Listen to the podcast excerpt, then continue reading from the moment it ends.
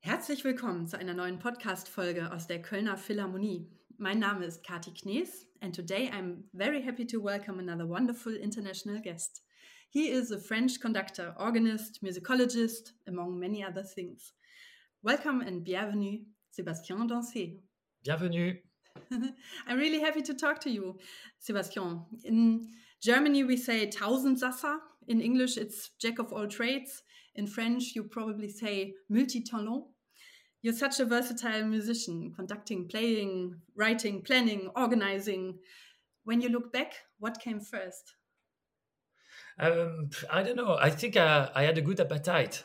Uh, I like uh, good fruits. I like good recipes. I like, um, you know, um, I like searching. So when I see what what, what happened last ten years, I I think I had the chance to yeah, to to to make many things possible. So it's um, yeah, I'm happy with that.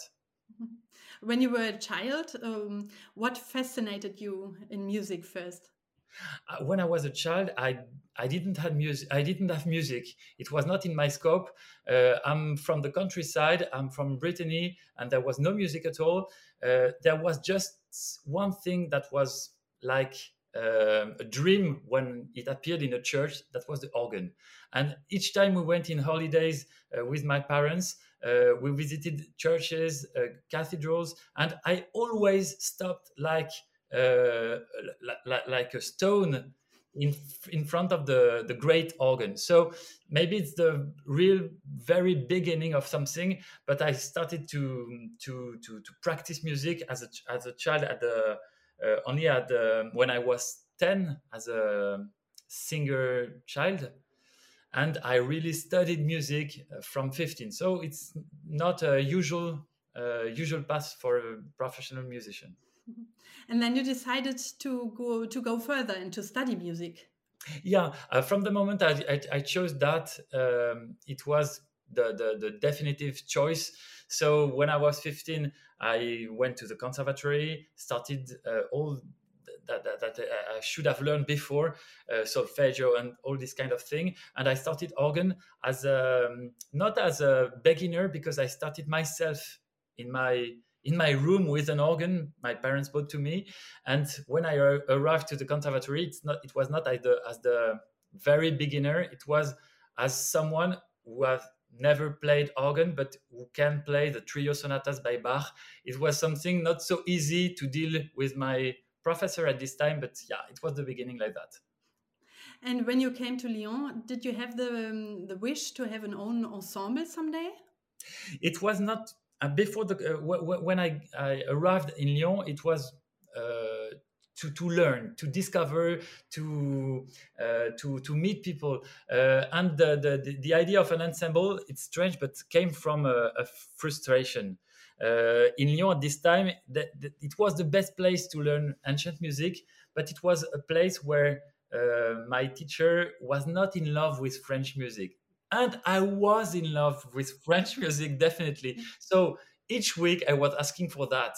And uh, maybe after one year, I decided to, to do it myself. So I, I went and see the, the, the, big boss of the conservatory and asked for a, a special session for French music and he told me if you want it organize that uh, uh, organize uh this session so um, yeah the, the, the, very beginning of the ensemble before the ensemble was the idea of uh, learning discovering and to do it with my friends at the conservatory. And we invited um, a great organist emmanuel mandrin to to, to, to, to, to learn with him. So we had some sessions like that. And it was so special. It was um, ah, I loved the, the, the, the idea of gathering uh, around me. Uh, I love the idea of organizing a project, of choosing the music, of yeah, of course, deciding many things, but also uh, making uh, a project possible for friends who wanted that, like me. But yeah, I had the, um, maybe the uh, I don't know the the energy to do that. So it was the very beginning of uh, of an ensemble because many musicians we were in this project at this time that's something like 15 years ago are still with me today so yeah it was the very beginning not as a yeah a conqueror arriving at the conservatory with the idea of building an ensemble. No, but just because I I wanted this music and I made the conditions to to to, to play it. And now that you're on stage with your ensemble Correspondances, you not only direct and conduct, but you also play. And do you even feel closer to the music if you um, conduct and play at the same time? Yeah, this is the thing I I, I really love because uh, something you, know, being conductor. What is, it only you with your uh, little piece of food in front of the musicians? My my way of being conductor is larger because it starts maybe three or four years before a project, before the first rehearsal. Uh, I uh, read the music, I choose the music, I uh, I write the music, I, I, made the edition, I complete the music some, sometimes. Uh, I, there is a big preparation before the first rehearsal, and the rehearsal for me is uh, talking to the musicians, of course, uh, is showing with hands, of course, but it's also playing because many things you you, you can you can explain, you can show. Uh, you will find with the you're playing, and if he, the other musicians hear you, they will understand uh, uh, other things. So I like this idea of uh, yeah, sort of multitask uh, conductor, but uh, yeah, it's also a way of being close to the musicians. I'm not different. I'm just playing my part, and uh, the concert is mainly that. Um, you can make people believe that you are the one uh, uh, by who the music happens, but you are just one between the others during the concert. Yeah, your role before with the rehearsals is more important because you are driving the the rehearsal, you are conducting the rehearsal. But during the concert, yeah, you can just show uh, and make people, make musicians remember what you you said during the rehearsal. But yeah, if you do more, it's just for theater. Yeah, I understand. You're just one piece, like everybody else, in the moment of the concert. Yeah, you are the yeah the the the the, the one by who the, uh, the, the the the sides are uh, crossing. Uh, you are the one who decides when you breathe and every everybody breath together but yeah this is your, your role. The, it's not so important uh, than we could imagine. Uh, yeah the, the, the, maybe it's 2% of your role during the concert uh, the rest is before and is very much more important. When you're here in August, on the 15th uh, of August for the Felix Festival in the Kölner Philharmonie, you you bring a fascinating piece. I've I've seen a snippet um, on the Harmonia Mundis YouTube channel, I guess, um, a tiny video clip from your recording, and it really brought me to tears. There's such a great energy in this music. Um, can you tell me how you discovered this piece? Um, the, the beginning of Correspondances is around French music, 17th century French music. So this is our really um, core of repertoire. But for um, now, for six or seven years, I started to to to read English music. Uh, the very beginning was for Lucille Richardot, who is one of our um, main singers, and uh, we had to to prepare for her a project uh, for Harmonia Mundi. And I was thinking she's so clever, she knows everything, so I have to find some music she doesn't know yet just to to to to interest her and um, yeah to, to to to make this project something special. So i started to read 17th century english music and i was horrified because i discovered i didn't know myself anything about this music. Yeah i know two sonatas by matthew locke. I knew uh, some pieces by Lawes but it was nothing. So i was thinking i'm just an ignorant for all the music before Purcell.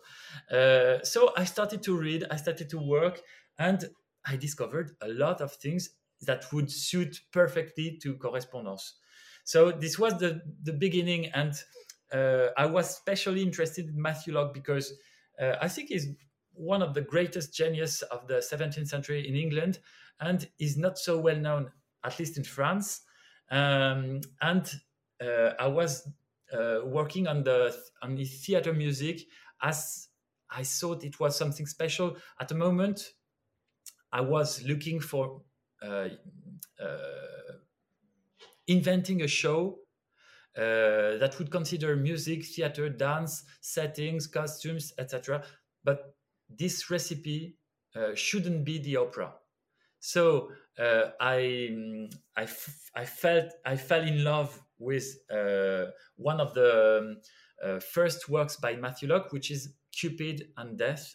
And this is a this is a mask. This is not an opera. This is a mask. So the the genre is the recipe is totally different. And uh, yeah we made this show and the music was something so strange. Before the show i was thinking i'm not sure because the music is so strange. How will musicians uh, appreciate that and how will will the audience understand that? But we took the risk and it was a great success. We, we played it in schwetzingen some weeks ago and uh, I, I love this music. I love this the the the the, the, fa- the fancy of this music. And i started to work a lot on matthew locke. And at the at the end of his life we had this special work psyche. And yeah when i read that it's nothing that we already know it's not like lully opera it's whereas the, the libretto is the same um, it's not like italian opera it's not like a mask it looks sometimes like a mask, but it's not a mask. Uh, so the recipe was new again. So that was the beginning of this love story. and do you think you present a French way of playing Matthew Locke? Or do you try to find a way to express yourself with English English music? I don't know because uh, each time I tried to to to to play not French music, uh, in a not French style, everybody comes to me at the end of the concert and say, "Oh, this music is fantastic. I never heard this music like that. It's like Marc Antoine Buxtehude." you know, it's it's. I think uh, I consider the music as a new repertoire, but my identity is something that I can't. I can't. I. I, I, I uh, decide I'm French as some something in the in the brain that is French. So probably when I I, I do uh, French music that sounds normal, and when I play German music, you know the audience still recognize some French style in it. So it's not a, it's not a choice. It's a it's a fate. a big German newspaper actually called you the white hope of French music once. Um, do you still have the feeling the world doesn't really know about the beauty of French music? Uh, I don't know. It's it's it's strange because you in every country in the world you have uh, specialists, ultra specialists. Uh, when you go to China uh, and uh, you you give a, a lecture uh, about the French ballet under Louis XIV, you still have three people uh, very interesting, very specialist, knowing everything on this subject. Uh, when you go to Japan, uh, you have super specialists of French music. Uh, when you go to Kansas City, it is the same. So you you have in every country very um, very interested people, French music lovers, and you have still many people who who doesn't know this music. Probably French music is not so. Um, uh, commercial music uh, as uh, Lully, Charpentier are well known, but you won't you won't have a, a, a, big success in box office with with this kind of music. So yeah, I, I don't know, but I always um, bet on curiosity and yeah, I think we have the chance now after uh, 13 years of Correspondances that people have a certain trust in me. So uh, when I come with something new, they think we don't know that, but maybe Correspondances has good choices before, so let's go. And yeah, this is my my hope we we can keep that. And if you look at your sound of the sound of Ensemble Correspondances now, did it change a lot during the last 13 years? I think it changed for for something because at the very beginning we, we were a small group around 15 20 musicians um, and we played mainly French sacred music. So we developed a sound especially for this kind of music. Uh, we had many steps uh, during these last years uh, for the sound. For instance, when when we started to to work on ballet music, each it, we had a new a new uh, kind of sound possible. Uh, when the violins are for uh, five years working with the same flutist, the same violinist working on the perfect ornaments together, and the perfect uh, way of playing together. Uh, this is not the same work as being the first violin of a large group and writing diminutions and make them sound perfectly in orchestra. So I think the, the sound changed depending on the repertoire, but also de- depending on the on the team, on the uh, big team, a small team that change the role of each musicians. So it's not um, a change; it's a, a, a, a, possibility in addition to what we had at the beginning.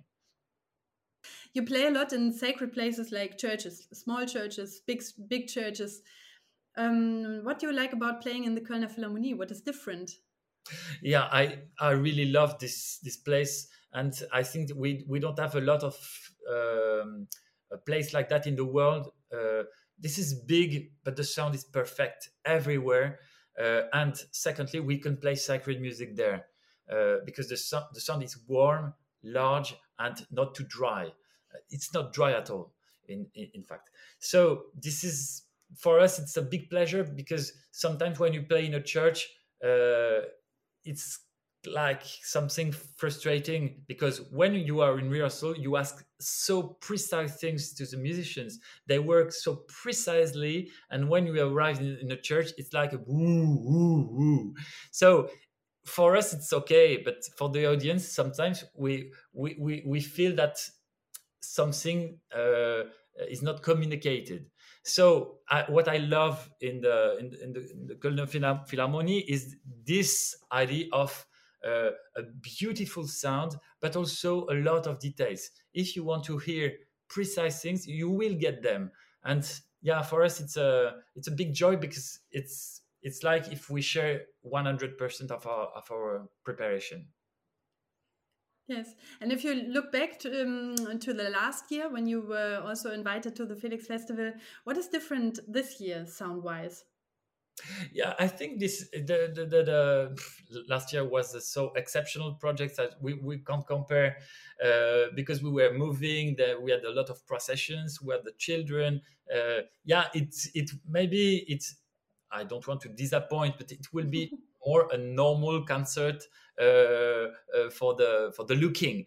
Uh, what is different, I think, is we will have everybody on stage, and the score is so rich. Uh, the score is so uh, moving is it's moving everywhere so uh, y- you will you will hear the movings instead of last year you could see them but yeah i think it's for us it's perfect for this kind of acoustic because in the in this semi opera, uh, we have a lot of polyphonic music. So uh, I think the the, the, the, the, beautiful sound of the whole, uh, the, the, um, it, it will help for the polyphonic big things.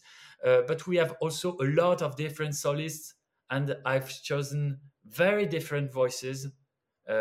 sometimes a big English voice for this kind of God. Uh, I sometimes have Lucille Richardot with very delicate ornamentation. Uh, have um, ensembles uh, with uh, girls. So we have so different um, way of presenting uh, the singing and the music that I think we would have been probably uh, not so easy in a church than we are we will be in the Philharmonie. And when when you're here on the 15th of August, um, of course, this special moment on stage doesn't reflect your everyday life, which is learning, rehearsing, traveling, recording, teaching, planning, organizing. But would you say personally that the moments on stage are the moments that you always strive for? Yeah, of course. We we, we spent uh, 95% of our time, of our work, uh, daily work, for these moments. Yeah.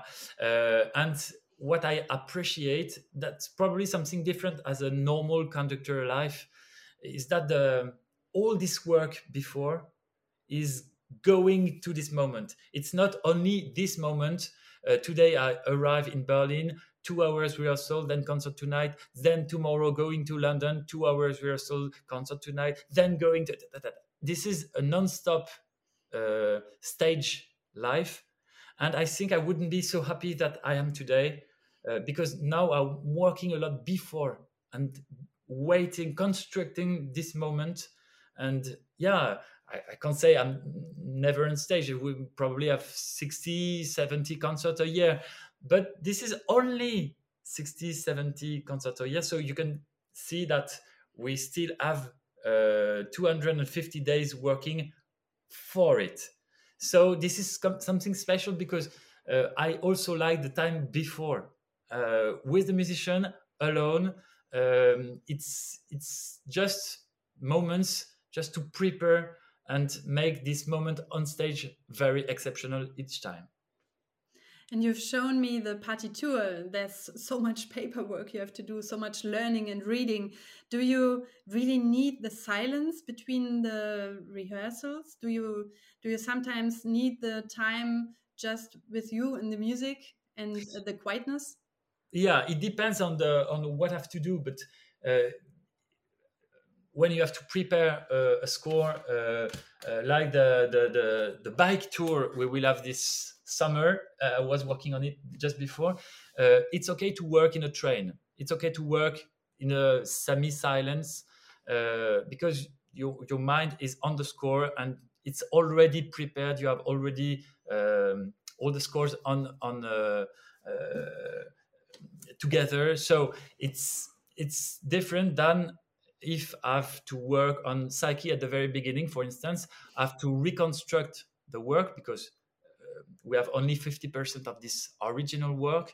So we were missing a lot of music. So these moments of searching, rewriting parts, um, uh, thinking who will sing this kind of thing, but after this kind of things, all this uh, uh, core preparation needs, yeah, to be calm, silent, and uh, probably on, not just on a on a, on a train uh, for two hours.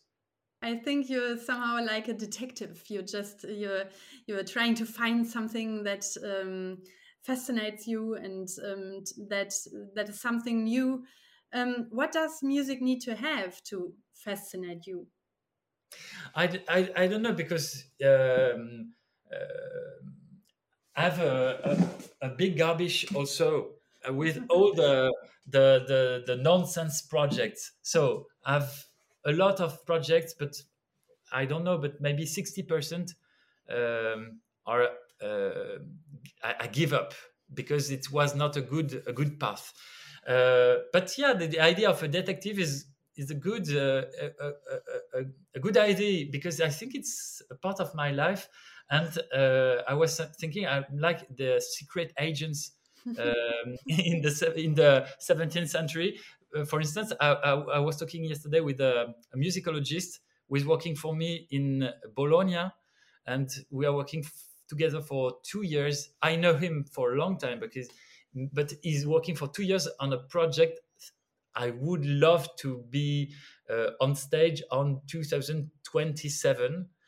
It's a strange idea, so it needs time uh, I need to to send him to this library, this library, going to Roma uh, at the Vatican Library, then going to Bologna, and he's like um, uh, an agent in Italy, you know. And I like this idea of preparing a long-term projects uh, with this kind of people. Very clever. He's brilliant, really, and he's sending me every month. We have a, a meeting and yeah, we we have a point of uh, where he went, what kind of score he discovered. Uh, I read the scores and I tell him this is not a good uh, good idea. This one is a good idea. So we prepare this kind of project like that.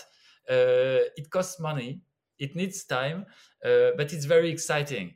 And maybe in one year I will stop the project and say, no, it's it was not a good idea. I'm sorry, but we give up. Or it will be absolutely fantastic. So we'll see. We don't know yet. and if you if you look into the future for so many years in uh, that are ahead of you, do you also like to look back? Is this uh, this also important for you? Uh, to, to, to, to look back, what, what do you mean? Uh, on um, to resume what you have done the last years and uh, to um, yeah to to gather your your achievements that you had the last years and then to go from that yeah I, am not sure uh, it's for me it's uh, looking back but you know we we we work so much in advance than we are always constricting from the present. It's not constricting from the past. For now it's uh, constricting the future from the present. Um, but yeah the, the, i think the the I always keep in mind the idea of um, not eating all the fruits I love uh, now. Uh, it's the contrary that I said at the very beginning because the curiosity come come from the appetite. So after appetite, a lot of, but I, I am very careful of not doing everything. If I don't know if uh, an opera house proposes to uh, conduct uh, Rameau opera, of course, I love it. I will say yes. Oh no, no, no, no, no, no. Sorry, I must be faithful on on my project, and this is the priority, absolute priority. So uh, I'm very careful to that. So I I think I'm I. It's not a question of career. It's a question of personal development. But I choose to have a certain uh, connection to opera I choose the opera, I choose the team, I choose the singers, and if I find the, the conditions to do it in that way, then it's great. And um, I, I, I, want to keep the 100% of my choices. Uh, this is not always possible, but this is the project. And um, I think I would love in the future to work with others, uh, with other groups, with yeah maybe other kind of repertoire but this this must be in a in a certain proportion it's necessarily under the development of, of my own group and of, of my own projects. And if you've prepared uh, some a project for such a long time for several years is it sometimes hard to say goodbye after the project has finished? It is. Really it is for for for for, for instance for the Ballet Royal de la Nuit, which has been a so long term experience. Uh, for me, it was more than ten years on this project, and uh, the last. Uh, the last performance was in Hamburg in the in the Philharmonie, another beautiful Philharmonie. Um, yeah, it was a special moment. I remember exactly the first performance of the Ballet Royal in Caen uh, in 2017 and uh, the words I, I, had for the musicians, and I saw all their faces very uh, full of emotion at this moment. And yeah, for the last one, it was something, yeah, very special. But I, am sure this kind of project, which are so uh, in the core of our identity, I'm sure that one day we'll we'll do it again. Uh, so yeah, it's very, it's it's it's not neutral. It's very intense as a feeling but yeah i've maybe it's my optimistic character but mm-hmm. I, I, always think we will we will see see again mm. Is it uh, the same with uh, psyche? That you have the feeling that this um, this music will will um, be with you for the next years? Yeah um, it's also special when we record a project you know? There, there is something that stays after a big investment of all the musicians on this music. There is something that stays. This is the first thing. And the second thing is something you uh, you have to build the, the confidence the programmers will will have in you and in your choices and clearly for psyche I have uh, uh, an idea I, I think I, I think I it will happen, but I, know, don't know when. But when I I told Harmonia Mundi uh, the first uh, programmers that invited us with this music, they didn't know it at all. So it it was a clearly a big risk they took for that. Uh, but my idea was to play it in concert to make people discover that the, the, this music is something absolutely uh, inventive, uh, full of colors, and something we don't know. Whereas it's um, as interesting as, as as interesting as Purcell music, and the idea is to build this um, yeah this truth, this confidence uh, with me with this music, and one day making making it appear on stage. I would love to have an opera with actors, with singers, with an orchestra in a pit, with Psyche, because this is something we have never seen before on stage. And at the, yeah, we're in 2023. We all talk about the, the renew of opera. What will be the future of opera? I think it's it's the, the, the, the this kind of work is an answer because it will show something new on stage. So let's wait. yeah, we are excited with you, with your special agent for Baroque music. And we are really excited for having you here for the Felix Festival on the 15th of August. And thank you so much for your time, Sébastien. It was thank a pleasure you. talking to you. Merci beaucoup. Merci, merci beaucoup. Et au revoir. À bientôt. Ähm, das war wieder eine Podcast-Folge aus der Kölner Philharmonie. Mein Name ist Kathi Knees und ich sage Au revoir und bis bald.